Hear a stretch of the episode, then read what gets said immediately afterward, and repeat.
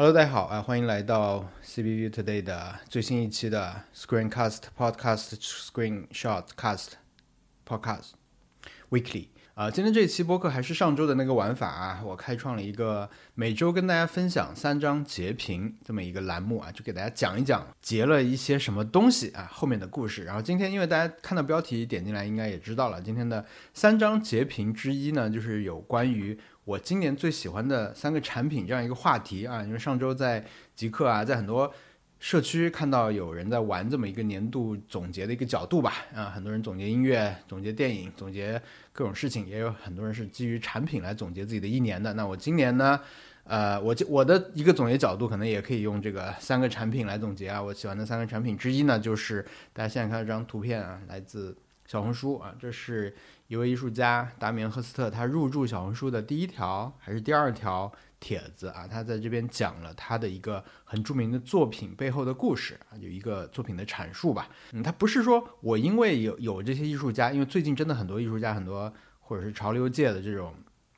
大咖都在入驻这个平台，那我觉得这不是我觉得小红书重要或者我觉得小红书好的原因啊，我觉得。呃，今年因为我用小红书这个平台用的比较多啊，我就是，嗯，一个是因为我把我发布的内容转到了这个平台上面去，但更重要的可能还是我作为一个用户吧，我觉得这个社区是一个我很有兴趣经常去刷的这样一个地方啊。然后当然它并不完美，它本身也有很多的问题啊。大家基于它的很多固有的印象，对我来说我觉得也是真实的啊。但是我就讲几件事情，就是我我作为用户或者作为发布者，我观察到的一些角度吧。呃，首先一个有意思的事情就是，嗯，我觉得这个社区的氛围很有意思啊，不说好或者是坏吧，就我观察到一个就是，对小红书的我我自己的总结啊，我的话说就是，很多人他发一张图片的时候，他当然大家有一些这种发帖的技巧啦，就是比如你同样是发一个买到了 PS 五或者买到了呃新的 iPhone 的这种图片，你如果发布的时候你的图文有一些矛盾或者。冲突的地方可能就会吸引人点开来看，对吧？比如你不要说我拿到了 iPhone，而说我要退掉 iPhone，可能别人就会好奇点过来看。所以我感觉啊，我的观察就是他们的图片标题、正文，呃，再到热评，再到热评下面的评论，我觉得就是一种很有意思的大事化小、小事化了的态度啊。就一开始就感觉这人提出了一个非常不得了的观点，一个一个非常对抗的态度，但是呢。他的正文可能已经有一点把那个态度放软了一些，再到评论的时候，很多人去跟他讲道理啊，或者怎么样，或者是提出不同意见的时候，他并不会完全跟那个人吵起来，或者说评热评里面的人并不会直接吵起来，而是大家就会有一种你说是这样，那就是这样吧，或者说啊，你说也很有道理。我觉得这是一个很奇怪的一个氛围啊，或者一个少见的氛围。呃，我需要我花了一些时间来适应这种这种。呃，社区里面 用户的关系吧，我觉得这个还还挺好玩的。这是一种啊，这并不并不代表所有的呃他们的回帖都是这么一个套路，或者说大家刷到内容本身也会不一样。但是这个社区氛围，我觉得是是我我观察到一个有意思的一个我或者我在其他的社区很少看到的一种一种呈现吧。然后嗯，我另一个印象呢，我会觉得总的来说，为什么我喜欢看？呃，我我作为用户喜欢去看这个平台的内容，我觉得它是一种，嗯，它有一件很了不起的事情，就是它这里是目前能够比较集中的看到来自真实的人的真实的日常的这种一个平台啊，因为我觉得，因为我是一个很喜欢日常的人呃，大家如果看我内容的话也知道，你看我现在在在这里坐在这里煞有介事的聊着。毫不重要的观点，我也知道会有一些朋友愿意听一听，所以我是一个很重视日常的人，我自己也会分享日常的东西，我自己也很珍惜我能看到的正常的人分享的正常的日常的东西。那我觉得，我不知道基于什么样的机制啊，小红书，呃，成为了一个大家可以，就很多人起码是可以，真的很神奇，因为在这里发帖，你不知道谁会看到，但你一定。你是抱有潜在的会被人看到的可能性去发这帖，但你不能预设看到他的会是谁，或者你你你可以预设，但是你得到的观众跟你的预设的观众未必会是同一批人啊。我觉得这个是在这个前提之下，很多人会真的是有什么发生。我真的我在小红书我收藏的内容就是我 我上次在一个小红书的活动上，我其实跟他们的运营的朋友聊了几句啊，我就说，哇，你们这个平台真的很神奇，你看我收藏了什么，我就打开，我准备打开我的收藏夹给他们看，他们说这是可以看的吗？就是我我其实打开就是西瓜啊，因为我看了很多西瓜的，当时我集中就夏天嘛，我就拍我我就是看到那种嗯很好的西瓜的照片，我就会去。点赞，我就收藏，所以我的屏幕上全是西好的好的西瓜，就非常红的、很漂亮的西瓜啊！我觉得这种东西在现在的一个就全球的社区吧，我可能用的不不够多啊，但是说你可以呃期待你的，就是你发这个内容的时候，它是有可能被看到的。我我觉得那种那种预期感，可能真的是因为有一些平台，它是你发出来的内容。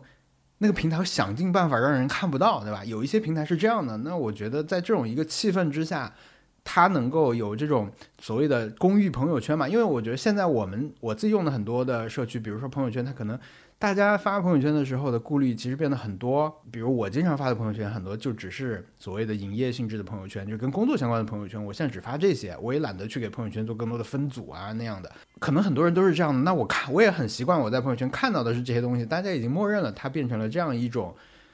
一种一种环境啊。包包括其他的平台又有其他的平台，比如你你要在这个平台你要表现的聪明一点，在这个平台你要专注去谈哪些领域的东西。我觉得可能很多平台会。或多或少给人给人一些这样的负担啊，不是说小红书没有给人这样的负担，小红书本身的标签也很多，但是我会觉得，对，就是它能够承载那些真实用户发的真实的感想性的东西。我其实也经常在 Nice Try 分享，我又在小红书看了什么东西，我也收藏了什么东西。真的，比如说，我觉得小红书上面用户呃分享的这种玩游戏，比如说玩动森也好玩。旷野之息也好，玩马里奥派对也好，就是我很喜欢看，因为很多用户以前可能他们不怎么玩游戏，或者不怎么玩主机游戏的，他跟我一直以来看的所所有的网上的这种玩游戏的人的角度、分享的角度也好、评价的角度都不一样，而且他们可能很多人他这这条内容发了以后，因为我是随机刷到，可能他一共也就只有。呃，十几个人点赞，但是我会觉得他会一直去分享，他他，而且他有个连续性，比如他玩旷野之息，第一天就觉得这个游戏太难了，我不想玩了，第二天就很骄傲的说，我现在到处找人马，要杀人马啦，等等的，我会觉得这这种东西特别珍贵，特别好看，所以我就特别喜欢刷这个平台。这第一个，然后第二个说的呢是特斯拉吧，特斯拉是我们今年换的车啊，因为去年十一月吧，好像是还是十月份啊，上海突然宣布了就是。呃，一个新的牌照的政策，所以当时我们就觉得我们得换个车，因为因为我们之前开的是一个外牌外地牌照，那之后就在上海市区就会很难很难开，因为很多时间不能开嘛，所以就准备换个车。当时呢就。觉得不太可能能拍到上海的牌照，所以就直接去开始看了新能源的车。先是有大概三周的时间试开了一辆理想，当时觉得挺好，因为我很多朋友都买了理想的车，所以当时试了理想。然后又因为去年十二月份，其实连着拍了两个汽车的推广啊，都是其实都都是我觉得挺适合我们当时买的车。一个是大众那个新 CC 的列装车，也很长的车，可以装很多东西，后面也挺好看的。嗯，然后还试了一个雪佛兰的一个越野车，就是那一通试下来以后呢，当时其实对我来说，我确定了几件事情嘛，一个就是我不排斥新能源车，呃，然后呢，我也不排斥像理想那样的所谓的增程的电动车，就是说你可以充电也可以加汽油的。这种电动车，因为当理想也是可以在上海拿到新能源牌照的嘛，因为我们换车主要是为了牌照。嗯，反正确定了几件事情。那我我当时确定的最重要的一件事情，就是我对汽车所谓的这个引擎啊，这种它的发动机系统等等的，就那一套东西啊，我是完全不感兴趣。就我确定这个是我我自己有个说法，就是我觉得我拥有上一辆车，我的上一辆我们上一辆车是那个嗯马自达的昂克赛拉，我很喜欢那个车，我觉得。如果现在我要重新买我的第一辆车的话，我觉得那是一个挺好的一个车，十几万，呃，驾驶感非常好，而且非常好看，比它贵的也没有它那么好看。对我很喜欢那个车，嗯，我拥有那个车大概四五年吧，我没有一次，没有任何一次，没有动过任何的念头去打开它的引擎盖，去研究一下它的发动机，去搞清楚它是怎么运转的，我没有任何。一秒钟动个这个想法，因为那那个车属于我来，我我可以去把它拆掉，对吧？我可以去实验它怎么样怎么样，我完全没有过这个想法。我觉得车对我来说，它就是一个工具啊，就是说我我它它是什么原理的，对我好像没有那么重要。它的驾驶的感受我可以体验到，但是它不决定我对一个产品的选择。所以这是我在那个时候想明白的一件事情啊，就是在我那那一个月，我觉得密集的体验和考虑了以后，然后今年一月一号，因为特斯拉是突然发布了一个降价的策略吧，就是新的价格，所以我们当时就也受到了冲击，因为当时。本来没有考虑买特斯拉，但是他突然把一个车的价格降了很多，然后又几乎完美的符合我们对这个车的需求。我们新的这辆车就是需要能够上上海的新能源牌照，露营的东西可以装多一点，所以大一辆大一点的车比较好，它动力最好能好一点啊。所以当时新 C 这辆车，因为它是不是四驱的嘛，所以我们当时也就没有没有考虑买那个车，正好又符合又降价，然后又有一种你不赶紧买就得隔很久才提车，所以我们当时就。三号付的款吧，因为本来如果一号付款，好像是一月底就能拿到车。我们三号付的款，我们最后是三月提的车，嗯，到现在开了六七个月，啊，我们选的是一个 Model Y，本我本来买选的是银色，后来提车前改了黑色，啊，然后我们买了增大的这个轮毂，呃，我后悔的就是我没有买蓝色，因为我每次在街上看到蓝色，我都觉得蓝色真的很好看。好像我当时当时已经付款了，但我当时随时可以退嘛，就损失一千块定金。嗯，对我来说最有价值的一个，嗯，劝阻来自阿茂，因为阿茂是也是当时开的是特斯拉嘛，他就说，我建议你不要买这个车啊，他说最好不要买。我就问他为什么，阿茂的观点呢，其实也很简单，他说如果经常出去露营的话，他会有里程方面的这个问题啊，就所谓的这个里程焦虑，就是还是充电不方便这件事情。嗯，然后我们大概算了一下，就是我们经常会去露营的这些地方啊，所以算下来以后，我觉得首先这不是一个非常非常高频的这种使用场景，对我们来说是重要的场景，但它还确实不是最高频的场景。然后算了一下那个距离也还行。那阿茂说的那种很极端的情况，在我们这边也没有发生。他意思就是说，如果会有那种。你们开出去露营，第二天大家都要回来了，你要先开出来充会儿电，再能走的这种情况，那我觉得体验确实会差一点。所以我们后来就大概通过一些路上的计算去解决这个问题。因为我们通常去的这个露营的这些地方啊，就在上海周边嘛，其实主要是在湖州，其实它是三百不到吧，两百八的样子。然后我们开过去，其实一趟不充电理论上是可以的啊，但是我们本来就会每次在休息站休息，然后在休息站。停个半小时的车充充电，其实已经就就已经够了啊！所以在这个场景下，我们后来就没有遇到当时阿茂劝阻我的时候的那个遇到的那个问题。我没有订他的那个，就说一下配置啊，就是我没有订他的那个高级驾驶包，因为当时好像六万多吧，六万四。后来他拆成了三万二和三万二的那个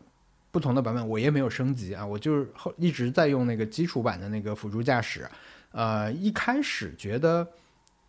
可能会不习惯，因为很多人说你要买那个完整的那个那个辅助驾驶包，是因为那个变道是最重要的。因为你在它那个辅助驾驶的时候，你如果那个变道需要你每次都要结束辅助驾驶，手动变过去以后再打开辅助驾驶，这个事情太麻烦了。啊，因为如果你有那个六万四的包的话，你只要打一下灯，它就会自动帮你变过去嘛。在能能变道的时候，它就帮你变过去。他说你习惯了那个就回不来了。但是因为今年我有两个月有体验它的那个高级包嘛，它的其他那些功能我是用不上，自动泊车也好，什么召唤也好，那些我确实用不上。那这个呃自动变道这个，我现在已经很习惯基础版的辅助驾驶了啊。你给我那个我都有点不习惯去用，所以我是没有去定，我以后可能也不会去定辅助驾驶。我用的还挺多的，但是当然就是全神贯注的在用啊。我觉得它可以起码是让你的脚是放松的，不用那个一直在那个很呃控制那个油门嘛。就是我我开的挺习惯的。我们之前担心的那个头晕的问题啊，也没有怎么发生，就是很快就适应了新能源车。所以这个是今年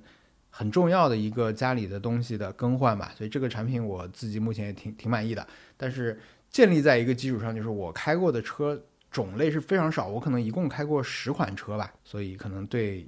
要购买的朋友形成不了参考啊。但是就我自己的体验来说，这个车我用的挺满意的，装东西也装的挺多的，空间是当然就是没得说，就是最满意了。然后这次最近一次露营还用了它的那个露营模式啊，就睡在车里的那个，呃，那个也挺好。我们还没有买床垫啊，下次准备就彻底的再再好好再，因为上次是因为本身就是露营忘了带床垫，所以硬睡在那个。那个车里面，下次准备就真的在车里过过夜试试。用这个车比较不愉快的时候，可能就是在那段时间啊，也提车刚不久，就是你在我在我真的是在路边停好车，准备付钱了，准备说我停车多少时间的时候，收钱的人过来笑嘻嘻的看着我说：“你这个车刹车还刹得住吗？”就是这种时候令我不愉快啊。车本身没有什么让我不愉快的时候啊，包括我记得我们因为呃在做装修的时候做那个。一个台面是定定制的，在上海郊区的一个厂订了一块那个亚克力，我们当时自己去取的，嗯，在他那个厂开进去停好，拿好东西要走的时候，老板看到我们车嘛，就来问问这问那，然后说他儿子特别想要这个车，他也想买，但是他听网上说这个车刹车有问题，问我们怎么样。对，就是这个时候会会确实会困扰到我一点，但是不是车困扰到我啊，所以这个是。关于这个车的一个信息的一个补充吧，然后今年的第三个产品呢，我想从家里面选一个，因为我们今年最大的一个事情就是装修嘛，其实也没有换太多东西，房子是原来的，就基础的设施做了一些变化，所以我想选的可能是我们现在用的那个厨房那个林内的燃气灶，啊，这个灶呢是一个海淘过来的一个日本的一个款式，这个灶有两个特征啊，一个就是它。本身带一个小的烤炉，它算不上一个烤箱，我觉得它可以烤鱼、烤吐司这个尺寸，呃，不是那种烤披萨、烤面包的那种啊。这是它的一个特征，就是它灶底下是带一个烤炉，所以它它是一个很厚的一个灶，它不是薄薄的一层。还有呢，就是它有一个嗯感应器，在每个那个灶眼的中心有一个感应器，这个东西叫 SI，这是一个热感受那个。顶部热量的这么一个感应器，那通过这个感应器呢，它可以实现一些功能，其实就是通过监控这个灶眼上面的，呃，一个是温度，一个是重量吧。比如说，你如果是，呃，上面没有锅，你可以点火，你点着了火以后，过一段时间，如果它发现你一直没有锅放上来，它就会自动把火灭掉，把气掐掉啊，就是防止你一直空烧这个灶，这是它最基础的一个应用。还有呢，比如说你。呃，烧水的时候，如果你的水或者汤溢出来了，把这个火给扑灭了，那它的气它也会掐灭掉。但是理论上啊，按照这个原理来说，它是不应该发生汤扑出来这种事情的，因为它可以帮你控制火。就是如果你的水开了，它会把火调小，它不会用一直用很大的火，就让让让这个水汤扑出来。这个是。它的设计的时候，它的用途就是有这些啊，包括你可以用它来执行一些程序，比如说你要炸东西的时候，你要保持在一个温度，你就可以调温度，调好了以后就它它自动在那里控制火力嘛，就是这么一个小小的一个感应器就可以用控制到这个东西。呃，还有就是比如我现在煮饭啊，我以前用电饭锅煮饭，现在我就直接用一个铁锅把米淘好了装进去以后，它有一个煮饭的程序，你点煮饭，它就开始全程自己控制火。煮开，然后调小火，最后熄把把火灭掉，焖饭啊，然后好了以后提醒你等等的这些程序，它是可以做得到。我觉得很好啊，所以买这个灶不是为了它底下那个烤箱了，也呃，就是主要是为了体验这个感应器。然后这个感应器包括这个同款，其实国内也有，林内在国内卖的这个款式叫神厨吧，但它好像只同步了最贵的那一款，就国内呃就是在日本最贵的那一款同步到国内叫神厨，在那儿卖，但是价格就很贵。但是，就如果你只是为了要这个感应器的话，其实它就这个灶的形态，好像就是日本用厨房用的基本的灶的一个形态，就大家都有这些东西，就是有高配有低配，但是基本都是这样一个形态，就有下面有烤炉，上面很多都有这个 SI，但是它的可能整个的做工啊，它的这个比如那个台那个灶的面，它是玻璃的，是金属的等等的，它它可能材质不一样，价格不一样，整个的还是能分出高低来，但是。我刚才说这两个核心的东西，他们好像很多灶都有。然后国内其实现在有一些品牌的造诣也有在做这个感应器的，嗯，但是我没有在做更多的这个 research 啊，我们就当时就买了这个林内的这个，然后我们当时选的算是它的中配吧，就是性价比相对高一点的一款，就没有买最最贵的那个那个。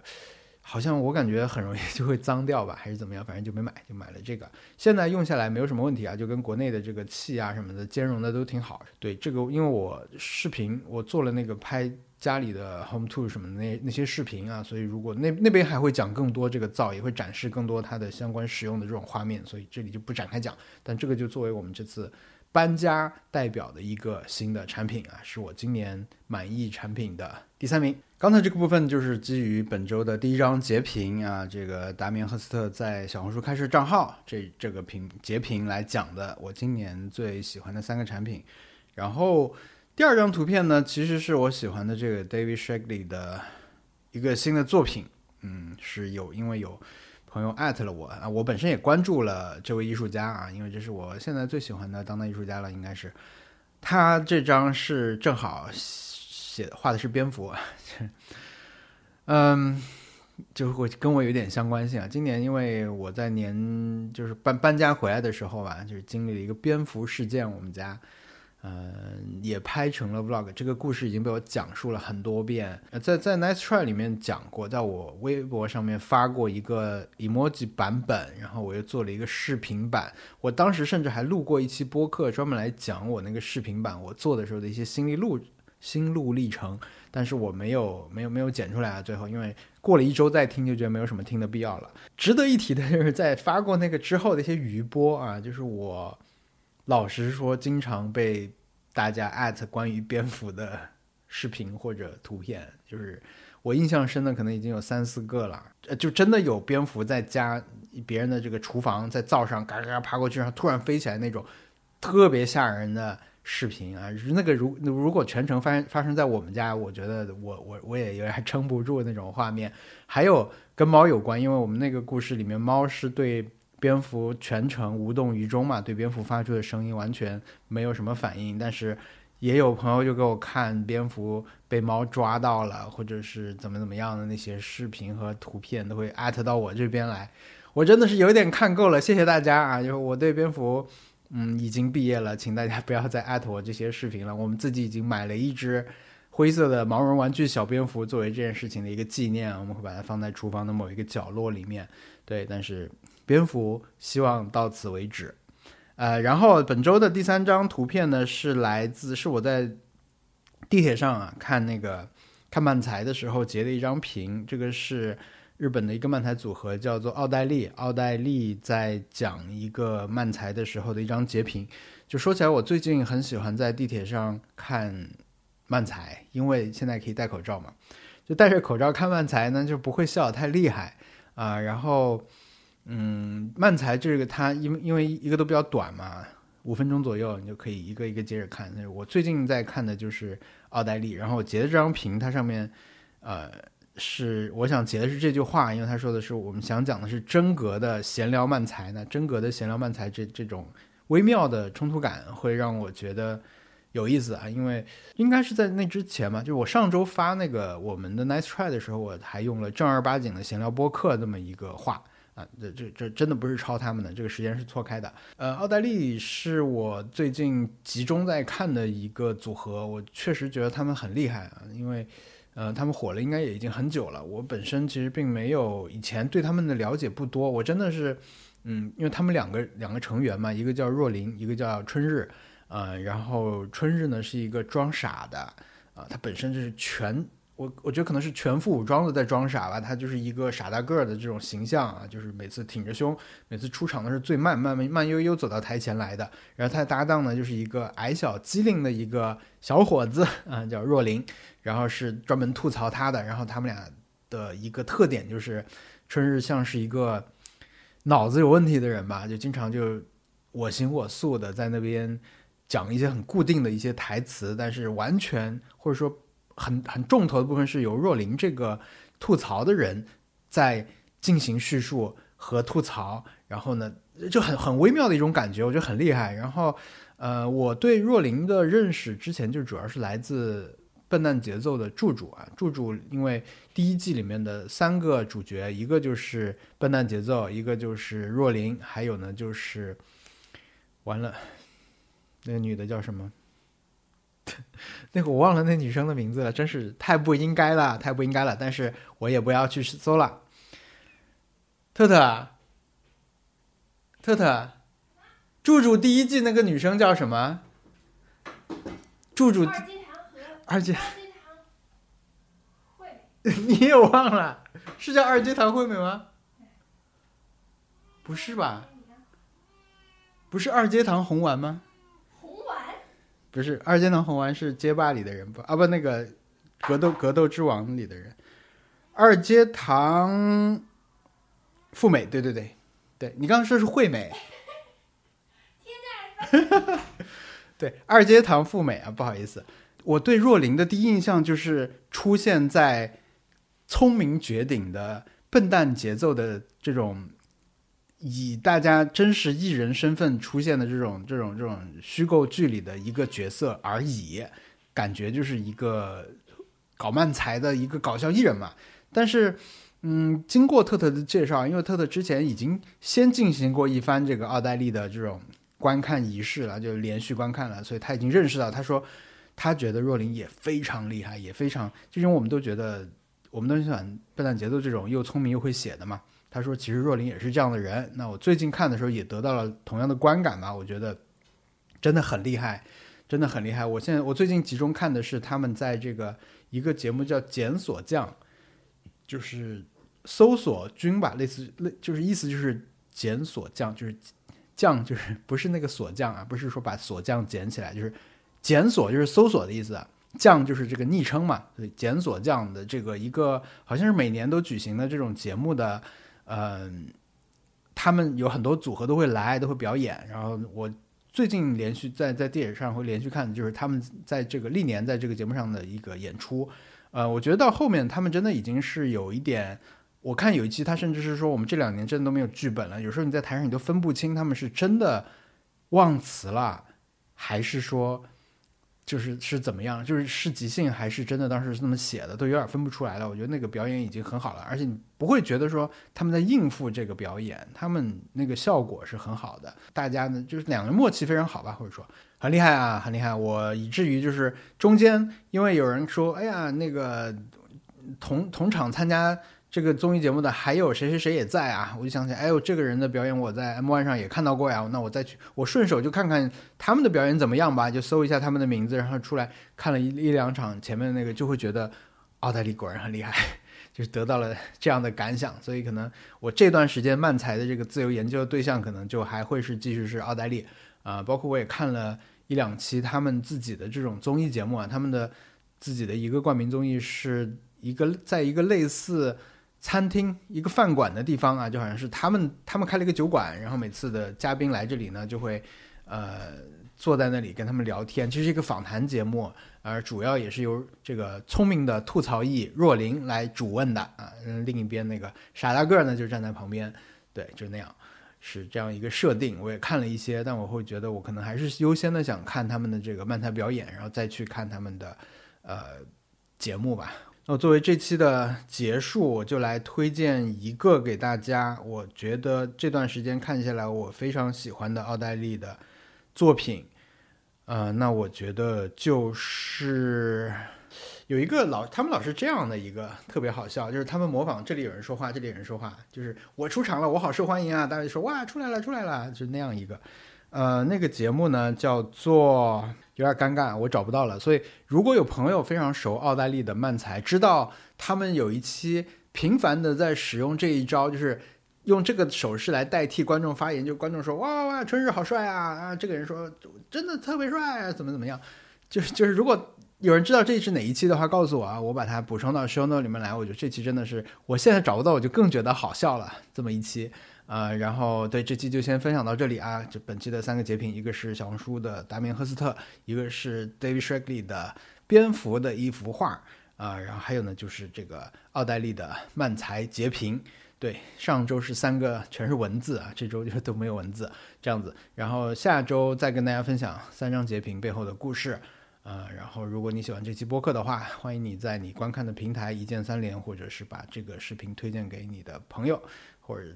播客推荐给你的朋友啊，在在播客平台上关注，打开提醒，这样不会错过以后的节目。谢谢大家的收看收听，谢谢大家的陪伴，我们下期节目再见。我们下期是明年了啊，明年再见，拜拜，祝大家新年快乐。